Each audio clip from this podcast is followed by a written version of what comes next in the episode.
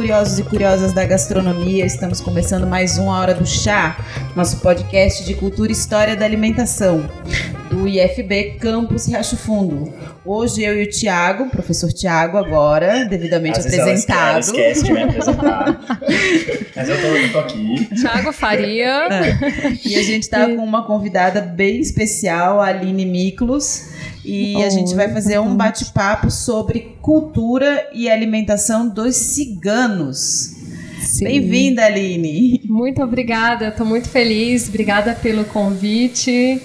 E estou feliz de estar aqui também no Brasil de novo. Já estava com saudades É, da a- terra, a Aline- do piqui, do pão de queijo e do bolo de cenoura. É, a Aline atualmente mora em Buenos Aires, na Argentina. Isso, isso. Então, vamos começar a nossa conversa, Aline. Assim, a gente, quando fala em ciganos, a primeira coisa que vem é uma série de estereótipos, né? Como se fizesse uma caricatura é, do povo cigano, né? Então, é, conta um pouquinho pra gente qual é a história mesmo do povo cigano? Quer dizer, o, o que, que é que tem. o- o- quais são os fatos, né? O que, que é que é a história, que é a história desse povo, para até pra gente desconstruir um pouco esses mitos Claro. é, por trás dessas caricaturas. Claro, os ciganos é, tem algumas teorias e a mais aceita é que saíram da Índia no século XI. Não se sabe muito bem por que saiu da Índia e uma das teorias diz que é porque eles foram pegos como escravos pelo Império Turco-Otomano. O Império Turco-Otomano não podia escravizar nem judeu, nem cristão e nem muçulmano. Então eles foram à Índia buscar esses escravos, que também vieram de castas distintas e cada casta tinha uma profissão. Tinha uma profissão. Então, eles primeiro foram para o Império Turco-Otomano, foram escravos no Império Turco-Otomano, depois foram escravos na Romênia e eles foram se se movendo, se esparramando pelo mundo. Então, quando a gente fala de cigano hoje em dia, a gente está falando dessa população que saiu da Índia no século XI e, por terem se espalhados, hoje existem três grupos principais, que são os grupos Roms, que são os que saíram da Europa do Leste. Depois tem os Calons aqui no Brasil, ou Calais na Espanha, na Argentina que são os que foram para a Espanha, moraram muito tempo lá, são os que são muito identificados com o flamenco.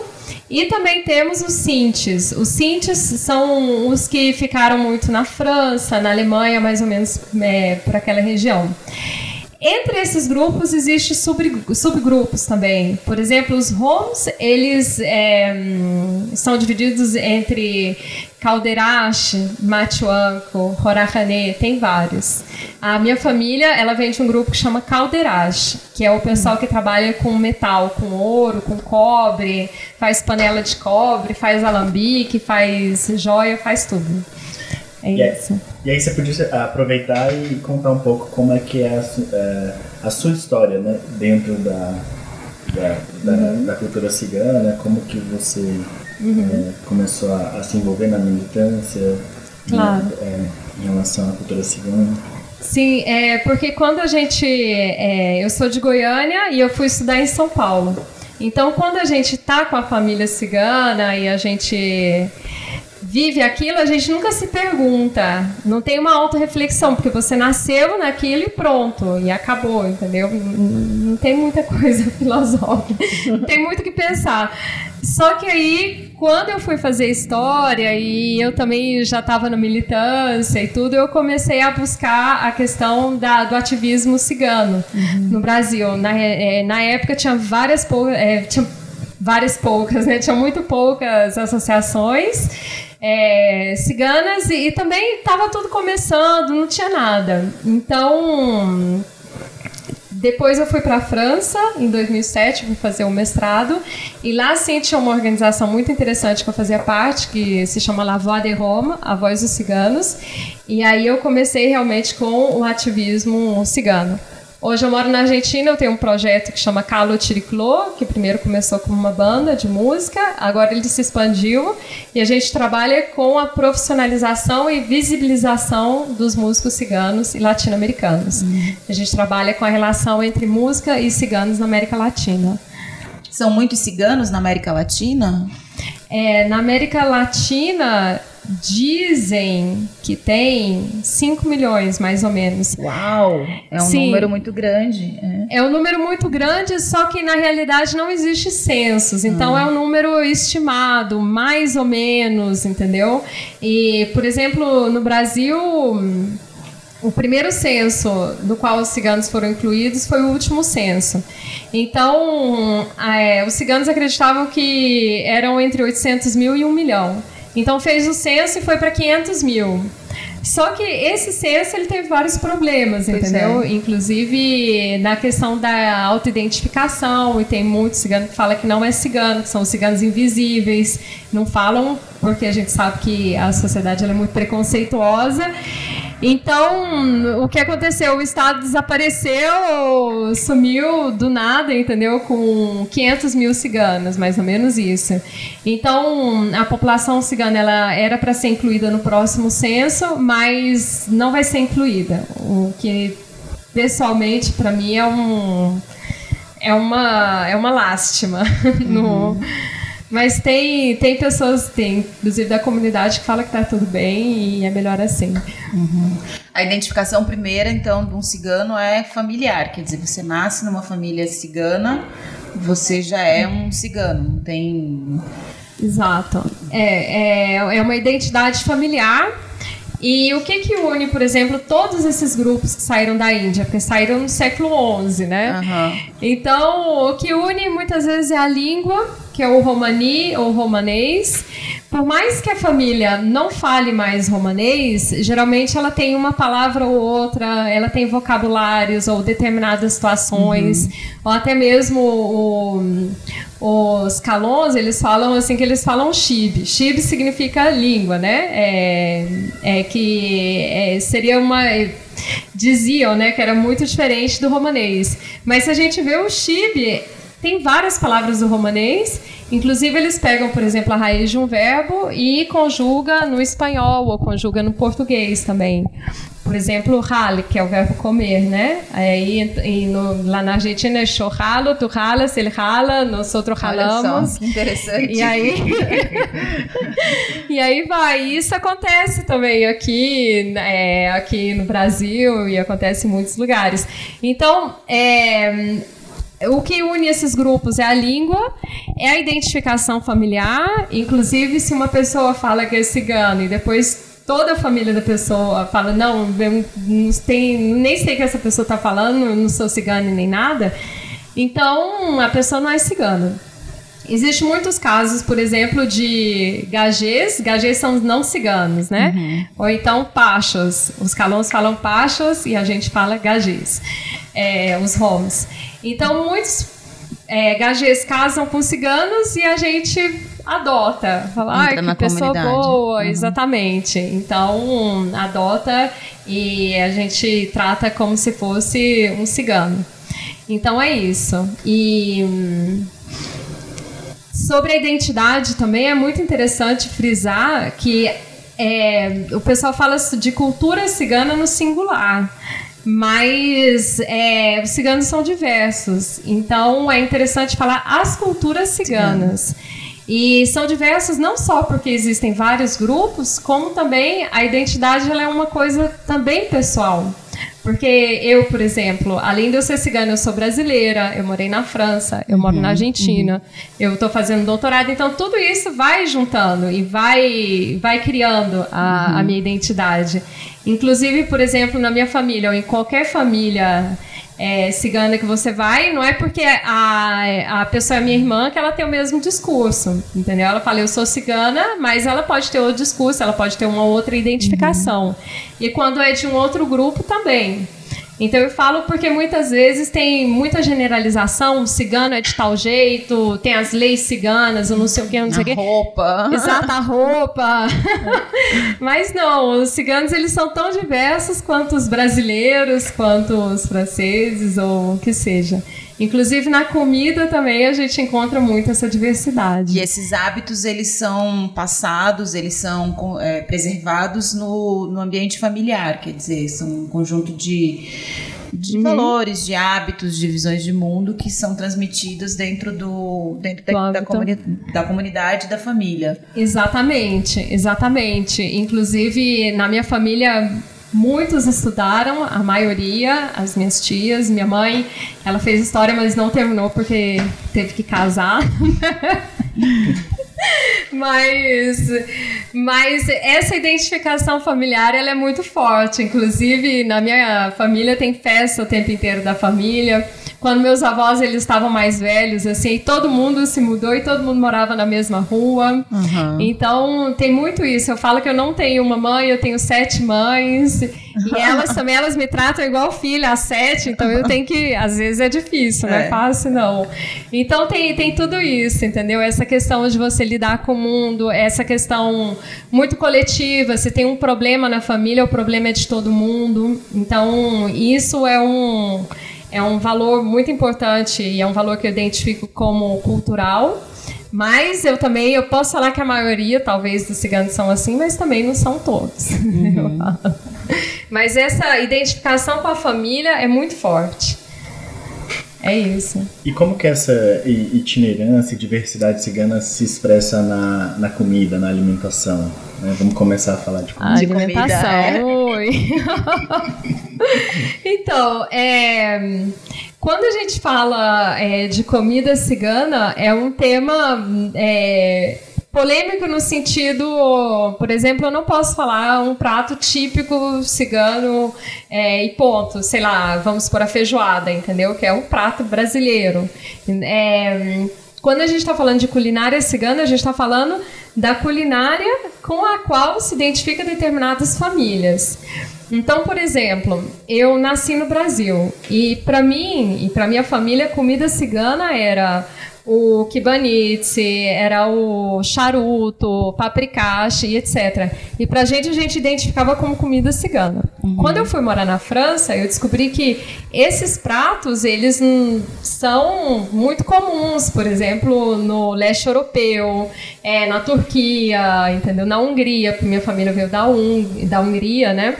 Então, é muito interessante porque cada família tem os pratos que mostra um pouco a itinerância, de onde eles vieram e por onde eles passaram. Uhum. Então, na minha família tem muito prato do leste europeu, tem alguns árabes também.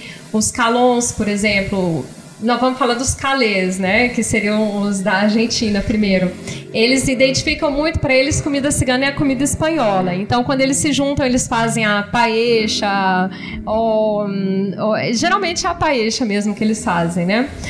É o ramon crudo também, é o presunto cru. Então, eles comem muito isso e se identificam como parte da cultura. Aqui no Brasil, os calons, eles já chegaram muito antes, na época do Brasil colônia. Então, eles têm uma identificação, inclusive muitos vieram trabalhar com a terra, e eles têm uma identificação muito grande com a cultura caipira, a cultura do campo. Inclusive a vestimenta mesmo, assim, quando quer se vestir, vamos supor, né, como cigano, é, é bota, é chapéu, entendeu? É o, o a fivelona e tudo. Uhum. E a comida deles, que eles gostam muito e se identificam muito, é com arroz carreteiro. Arroz carreteiro, comem com a mão também, alguns, outros não. Eu não, não quero generalizar, por favor. mas, mas é muito isso. E ele já tem uma identificação muito maior com a comida camponesa, muito de Minas Gerais, do Mato Grosso, de Goiás, do que os Roms, que são os que já chegaram no século XIX e que são do leste europeu. Então, a, a, culinária cigana varia muito de acordo com os grupos de origem e das uhum. passagens que esses grupos de origem vão fazendo através do mundo, assim, vai se miscigenando com a culinária local também. Isso, vai miscigenando. É. Inclusive, a gente estava comentando é, da questão do prato que é o paprikash, uhum. que a gente fala quando a gente cozinha o paprikash, é carne de carneiro uhum. na panela, com um molho de páprica e com pedacinhos de vagem, né? Uhum. Só que aí a minha mãe, por exemplo, ela vai fazer o paprikash, e o que, que ela faz? O refogado antes, né? Arroz, alho e cebola. Tudo, é, alho e cebola, dá uma fritada. Toque brasileiro. É. Exato, dá uma Goiano. fritada, é É bem goiano. Porque se não fizer isso, não é comida, entendeu? Pimenta, aí é pimentona, é pimentona, é bem apimentada, assim, a comida. Então, então vai misturando. Inclusive, tem muita gente que não coloca páprica, a páprica ela vem do pimentão, né? Pimentão. E eu tava lendo, assim, é que o, o- a páprica ela veio do México, né? Só que ela é uma coisa que os húngaros, a comida húngara, ela é muito identificada com a páprica. Tudo lá eles colocam páprica. Então, aqui no Brasil, muitas vezes eles substituem a páprica e colocam coloral, que já é, outra coisa, né? É urucum. né? Exatamente, é urucum, então às vezes não encontra a páprica e vai e coloca colo- coloral. Ou então coloca páprica e coloral também na comida. E é isso. Depois é sobre. E aí você Hum. podia contar aquela, aquela prato que eu acho que é importante na sua família, que é o kibanitz. Isso. Como é é? Kibanitse, Kibanitse. também alguns chamam de gibanitsa. E hum, é, ele, na realidade, é uma massa. Eu posso colocar a receita no meu Instagram também, depois, para quem se interessar. Mas ele é uma massa que você é com muita manteiga, trigo, água, fermento. Geralmente você tem que deixar descansar, se faz uma bola bem grande, você deixa descansar por seis horas. Aí depois você abre a massa. E geralmente a gente abre a massa na mão. Você são duas pessoas, vai fazendo todo aquele ali. baile, né? Puxando e aí você vai abrindo. Você abriu a massa, você coloca na mesa e aí você pode rechear com o que você quiser. Geralmente come-se o kibanitse, acho que a maioria dos que eu vi são é, agridoce. É, mistura passas, damasco com, com queijo ricota, com outros tipos de queijo também. Aí você recheia tudo isso, você pode colocar creme de leite também, aí depois você enrola. Aí você pega e coloca no forno. Inclusive, na minha família se faz no forno. Só que eu conheci uma cigana de Salta que ela faz o kibanitse na panela. Inclusive, eu tô super interessada em saber exatamente como que ela faz na panela.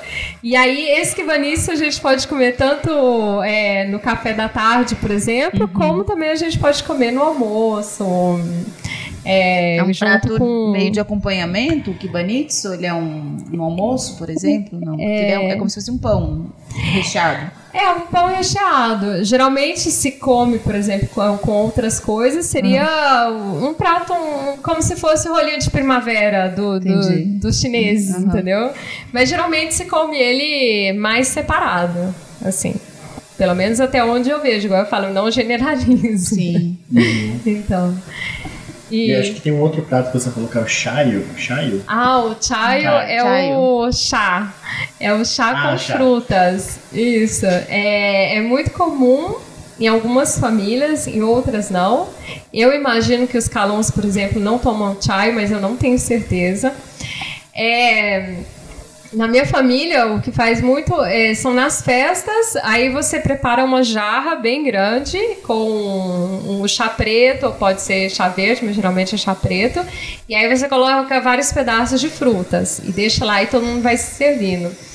Hoje em dia aparece a, a versão expressa, alguma coisa assim do chai, que aí você coloca na sua xícara, você já coloca um chazinho, né? E aí você coloca alguns pedaços de frutas também.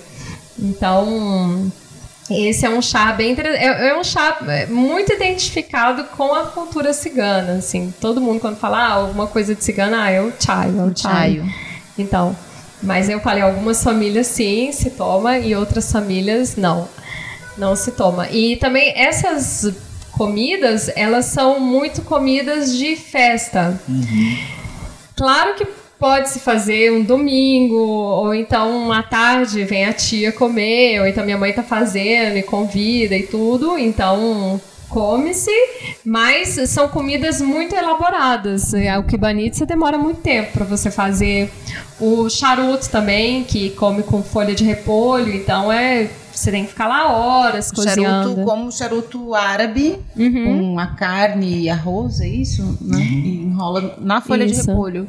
Isso, aí você é carne, arroz, é, você pode temperar com cominho. Uhum. Tem um tempero árabe que eu não sei o nome, eu coloco lá mescla árabe, assim, que na, lá em Buenos Aires tem Escalabrini Ortiz e, Cor, e Córdoba, uhum. e aí tem várias lojas de comida árabe. E aí tem essa mescla, né, essa mistura, que aí vem cominho, canela, uhum. é, cravo, pimenta, exatamente. Aí eu tempero, eu tempero o charuto com essa mistura e fica bem gostoso também. Uhum. E aí você faz na folha de repolho e aí você vai e coloca também o molho vermelho, né, que seria o molho de páprica. Geralmente muito apimentado e muito e muita gordura. Mas hoje também existem existem os ciganos lights, fitness, que fazem crossfit.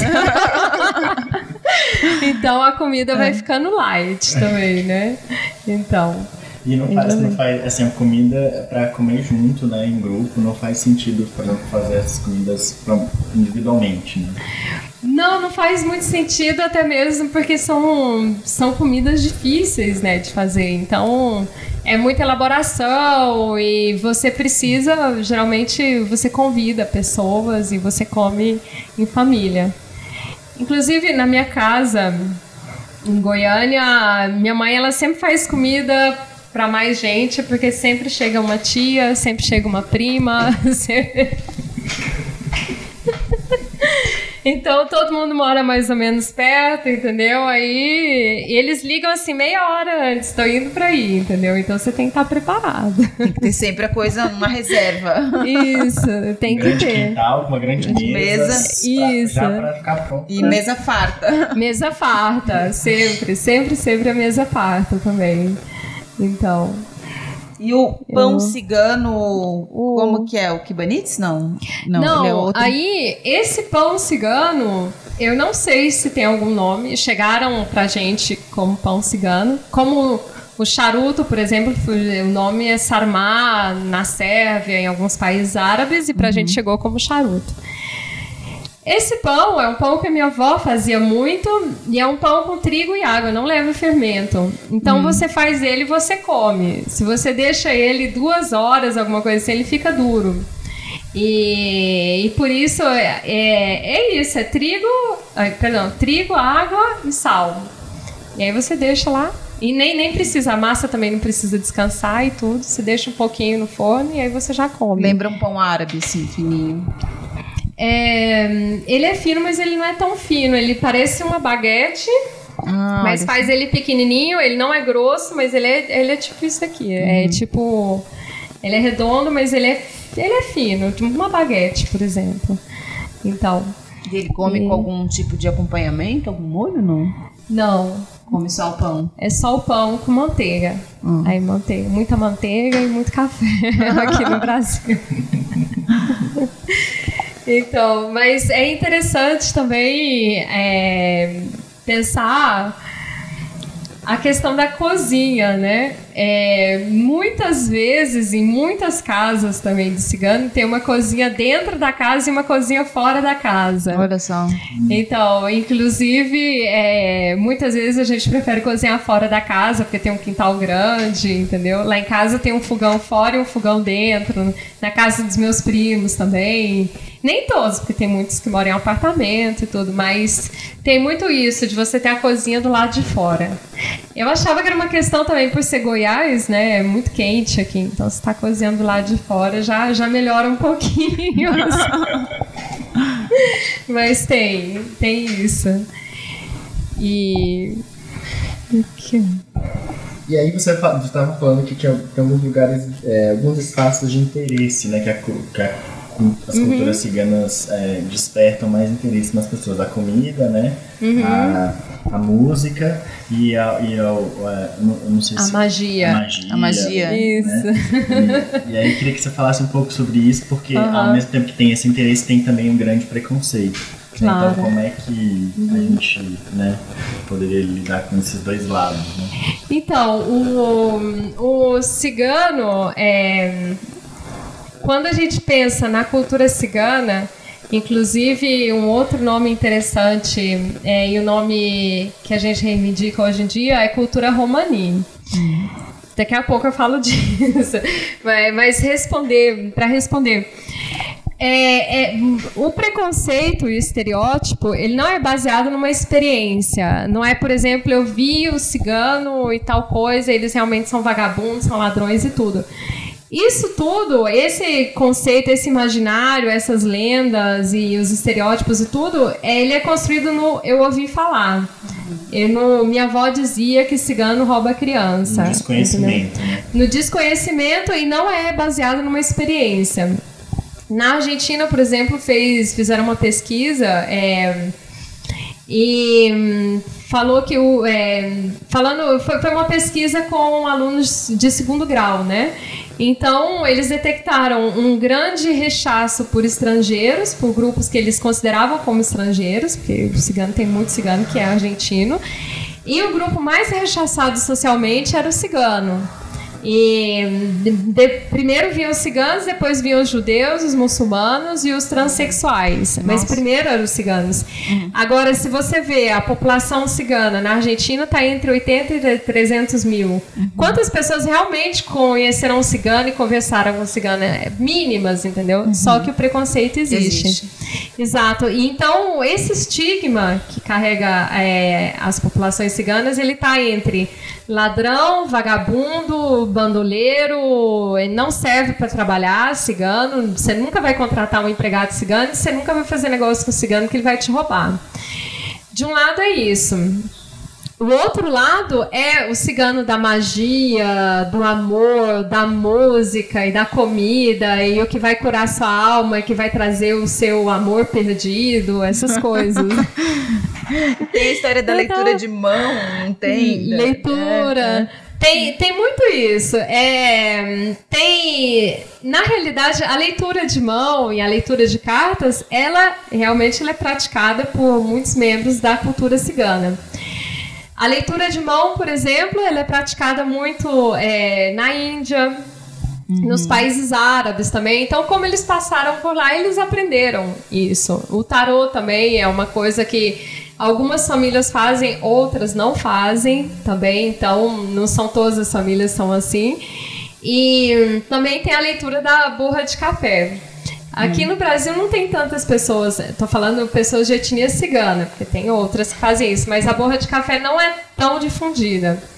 É, quando eu morava na França, eu participava dessa organização Lavada e Roma. Então, quando a gente fazia festas, os homens cuidavam da parte musical, da parte da parte de fora, né? E as mulheres ficavam na cozinha, né?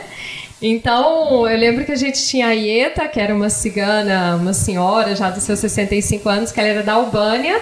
Então a gente ficava lá cozinhando e ela ficava lendo a borra de café pra gente, e aí contando pra gente futuro, ensinando a gente, entendeu? E para ela era uma coisa muito importante. Ela falava assim que a gente tinha que aprender a fazer essas coisas, porque um dia se precisasse de dinheiro, do que fosse, a gente era um meio de a vida. gente teria, exatamente, é um meio de vida. E, e então, por um lado, realmente tem tarô, tem tudo. Mas também existem pessoas que se apropriam da, apropriam, né, da cultura cigana começam a fazer esse tipo de coisa e também começam a inventar rituais, entendeu? É, rituais de fertilidade, ritual de não sei o que, ritual, um monte de ritual. Você pode comprar pacote de ritual na internet, entendeu? Sério. não, dá um desconto, você pode fazer tour, vai vem pra mata, você vai participar de ritual cigano, sério. Então, então isso existe muito e existe também um, uma questão de fantasia em, em relação a isso. E muitas vezes é, a fantasia, ela, como ela ganha realidade, no sentido de que hoje em dia, principalmente no Brasil, vale muito mais você parecer cigano, você se vestir de cigano, etc, etc, do que você ser cigano. Porque quando você é, se veste, se fantasia e etc, e, e cria tudo isso, você está em um lugar que o cigano pode ocupar que é o lugar da magia. Uhum. Agora, no dia a dia, você está num lugar que o cigano não pode ocupar, que é o dia do, é o trabalho, entendeu? É você ser contratado, é você uhum. negociar e etc. Eu lembro uma vez, é, faz pouco tempo, Eu fui no Teatro Colón com uma amiga que ela é dançarina e tal, e ela se veste de cigana e ela e ela tá lá, né? Eu fui, eu tava vestida calça jeans, com a roupa que eu sempre uso, e ela tava lá ciganona, assim, todo mundo, ah, a cigana chegou, a cigana chegou. Era pra ela, não era pra mim. é, eu falava pra ela, Jorgelina, eu não vou sair mais com você, não. Pior que brincando, ela também ria e tudo. Mas é, hoje é muito interessante isso. Inclusive, é interessante a gente pensar como a própria comunidade incorporou esses estereótipos. E eu falo isso não só com os ciganos, mas também com os indígenas, com os negros, entendeu? E esses estereótipos acabam fazendo parte, de determinada maneira, das identidades é, ciganas. Mas, ao mesmo tempo, eu acho que é um trabalho importante é, dos próprios ciganos ou de outras minorias étnicas também, da gente estar tá repensando e ressignificando o tempo inteiro o que é a cultura, o que é o estereótipo, o que é uma imposição, entendeu? E tá repensando do determinadas coisas que é, muitas vezes acham que é natural, inclusive os próprios ciganos acham que é natural, mas não, é fruto de alguma repressão política e social. É, por exemplo, o nomadismo.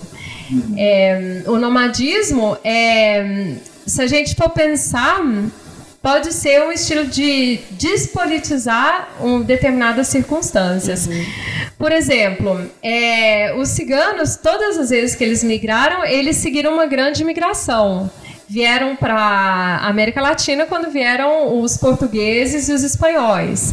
Depois teve a migração dos europeus, eles vieram para cá. Com a queda do Muro de Berlim, eles migraram. Com o fim da escravidão dos ciganos na Romênia, eles migraram. E o que acontece? Muitas vezes eles foram expulsos. A maioria das vezes eles não estão morando em um lugar, eles têm que mudar porque eles são expulsos. Uhum. Então quando fala, não, eles mudam porque são nômades, porque está na alma, porque eles gostam, entendeu? É uma maneira que o Estado tem de se isentar, entendeu? Não, não foi eu que expulsei eles, não foi eu que não dei lugar para eles, eles que querem, é a vida deles, eles uhum. são nômades, tá na alma e tudo. Inclusive no Brasil, Muitas vezes, quando vai falar sobre problema de moradia e ciganos, eles falam que o problema é o nomadismo, entendeu? Que cigano não quer se fixar e cigano tem Gosta essa alma. Morar em, em barraca. Em barraca e tudo isso. Tem alguns que realmente moram em barraca, mas o problema de moradia, para mim, ele está muito mais relacionado à marginalidade ao não acesso a crédito, porque eles não têm, a não poder alugar uma casa que muitas vezes não tem nem, não tem nem documento, ou quando é cigano o cara não vai alugar para você, ou quando é cigano ele não vai vender para você. Uhum. Então, por exemplo, tem a Papucha, que é uma poetisa é, polonesa, que quando começou a guerra, a família dela vendeu tudo. E aí eles viveram no mato mesmo, escondendo da polícia nazista e tudo. Quando terminou a guerra, eles foram para a cidade e queriam comprar casas e tudo. Só que ninguém vendia para eles, ninguém alugava. O dinheiro acabou e eles acabaram morreram na miséria. Então, então é um pouco isso. É, o problema do estereótipo e da incorporação do estereótipo é que muitas vezes o Estado ele vai pensar em políticas públicas para ciganos baseado em estereótipos. Um outro, por exemplo, muito comum aqui no Brasil é o analfabetismo cultural. Todo mundo fala, não, o cigano não vai para a escola porque não gosta de estudar, porque a cultura é oral, porque se aprende com a família e etc, entendeu? Isso, na realidade, é uma desculpa que o Estado tem para ele não fazer cargo dessa situação. E depois, muitas vezes, o cigano ele fala isso como uma autodefesa. Porque se você vai ver, muitas vezes, essas famílias elas não têm nem ideia de como que é matricular o filho numa escola, entendeu? Tem nem ideia de papel, tem que realmente estar mudando o tempo inteiro, porque não tem casa fixa, tem que procurar trabalho, o que seja. Então, o analfabetismo não é cultural, o analfabetismo ele é estrutural. Uhum. E então todos esses estereótipos eu acho assim que é, é, uma bola assim tão grande que vai formando, sabe que você não sabe. Às vezes é difícil você entender onde você vai romper, entendeu? Para para coisa realmente poder funcionar. É, o primeiro passo é começar a conhecer um pouco mais a, a cultura, entender quem são essas pessoas, uhum. né, como que elas é, se identificam, né, já é um, uhum. um bom fiozinho para começar a desenrolar esse novelo, né? Com certeza. É. E com é, certeza. é interessante como a, a comida também foi é, sendo uma espécie de rastro dessa, dessa resistência, né? Sim. Essas perseguições, né? Sim. E aí... Uhum. É, Porque é um povo que... Diversos lugares é, onde... é uma população que vive aí migrações forçadas uhum. há muitos séculos, mas que em, em, lugares mais diversos do mundo, quer dizer, tá na América Latina, tá no mundo árabe, tá no, na América do Norte, né? Uhum. E, e, que há séculos vem, vem passando por esse processo, né? Dessa, dessa diáspora, dessa migração forçada, uhum. e que ainda assim se mantém rastros dessa, dessa originalidade, né? Desse, dessa identidade cultural original, né? Como você falou, na, em alguns pratos que vêm da, uhum. da, né? da, da, região onde veio o seu grupo, quer dizer, que ainda se preserva dentro da sua família, mas que vai se misturando com, a, com as culturas locais, né? Faz um, claro. um, um com pequi. Com pequi. Isso é fantástico, é fantástico. É. E é, é, é interessante essa mistura, porque fala a cultura brasileira, ela é antropofágica, né? E tem também o mito de que a cultura cigana é muito fechada, eles são muito fechados.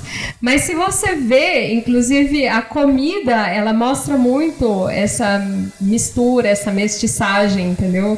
Como você falou que banitza é com piqui ou paprikache com um refogado de lá cebola de cebola e alho. alho. Exatamente. E na comida você vai contando a história também. Como eu falei, é, se come tal coisa é porque passou por tais lugares. Uhum. E aí uhum. você vai guardando. Inclusive, o próprio romanês que a família fala, você já vai vendo mais ou menos por onde a sua família passou muitas palavras que eu falava em romanês, que eu achava que era romanês. Aí eu também fui para a França, eu fiz romanês na universidade, lá fiz dois anos. Uhum. Nunca fui uma ótima aluna, mas... mas o próprio professor falava, por exemplo, a gente fala, é, eu te amo, né? Seria me volilto. E ele fala, não, Mevolildo está em sérvio, não está em romanês. E aí, ah, então é porque minha família morou na Sérvia, na Sérvia. entendeu? Hum. Ou tais palavras estavam em romeno, não era em romanês. Uhum. Ou é isso, ou a comida, eu acho que húngaro, eu acho que não tinha nenhuma palavra, por mais que a minha família seja húngara. Então uhum. eu não sei quanto tempo ficou na Hungria. Então, são traços que a gente vai vendo de onde que vem essa imigração da família que é muito presente na comida, no sabor, nos gostos. Uhum. É isso. Vamos para comida. Vamos para as três comidas, né? A gente tem essa esse uhum. pequeno pequena série para encerrar, que é a comida para ver, comida para ler e comida para comer. Uhum. E aí, como a Aline também ela é muito envolvida com a música cigana, a gente criou aí uma categoria bem sinestésica, né? Que é uma uhum. comida para ouvir. Uau! então, Aline, uma, uma ah. comida para ver, assim, uma comida que, que lembre um pouco a cultura cigana e a uhum. mesa cigana, alguma coisa que, que a gente possa assistir, uma indicação, uma recomendação de um filme, de um vídeo, de um uhum. audiovisual visual. Uhum. Eu, eu acho interessante os filmes do Kusturica, que apesar de ser bem estereotipado também, é, a comida, quando vê um casamento, um aniversário, o que for, sempre é uma grande mesa com muita fartura e a pessoa e as pessoas comem com a mão e uhum. joga comida pro alto. Isso, isso sim, eu, eu me identifico assim. Eu lembro inclusive que a gente era criança que tinha mesa de fruta e tal, a gente pegava a uva, colocava na boca e jogava para trás. Nem comia a uva, entendeu? Uhum. Então, porque a fartura é muito importante, a mesa grande é muito importante, comer com a família e com os amigos amigos é muito importante. Então, de comida para ver, eu recomendo os filmes do, do. E comida para ler? Comida para ler, eu recomendo um, um, blog que é da Associação AMSK aqui da, de Brasília. E eles têm uma parte que é comida de Vurdon. Vurdon é carro em romanês, né? Uhum. Seria o carro, carro mate, o carro ambulante lá, o Trailer. Trailer, Ah, né? tá. É, trailer, é. Foi- exato, exato. Food truck, assim.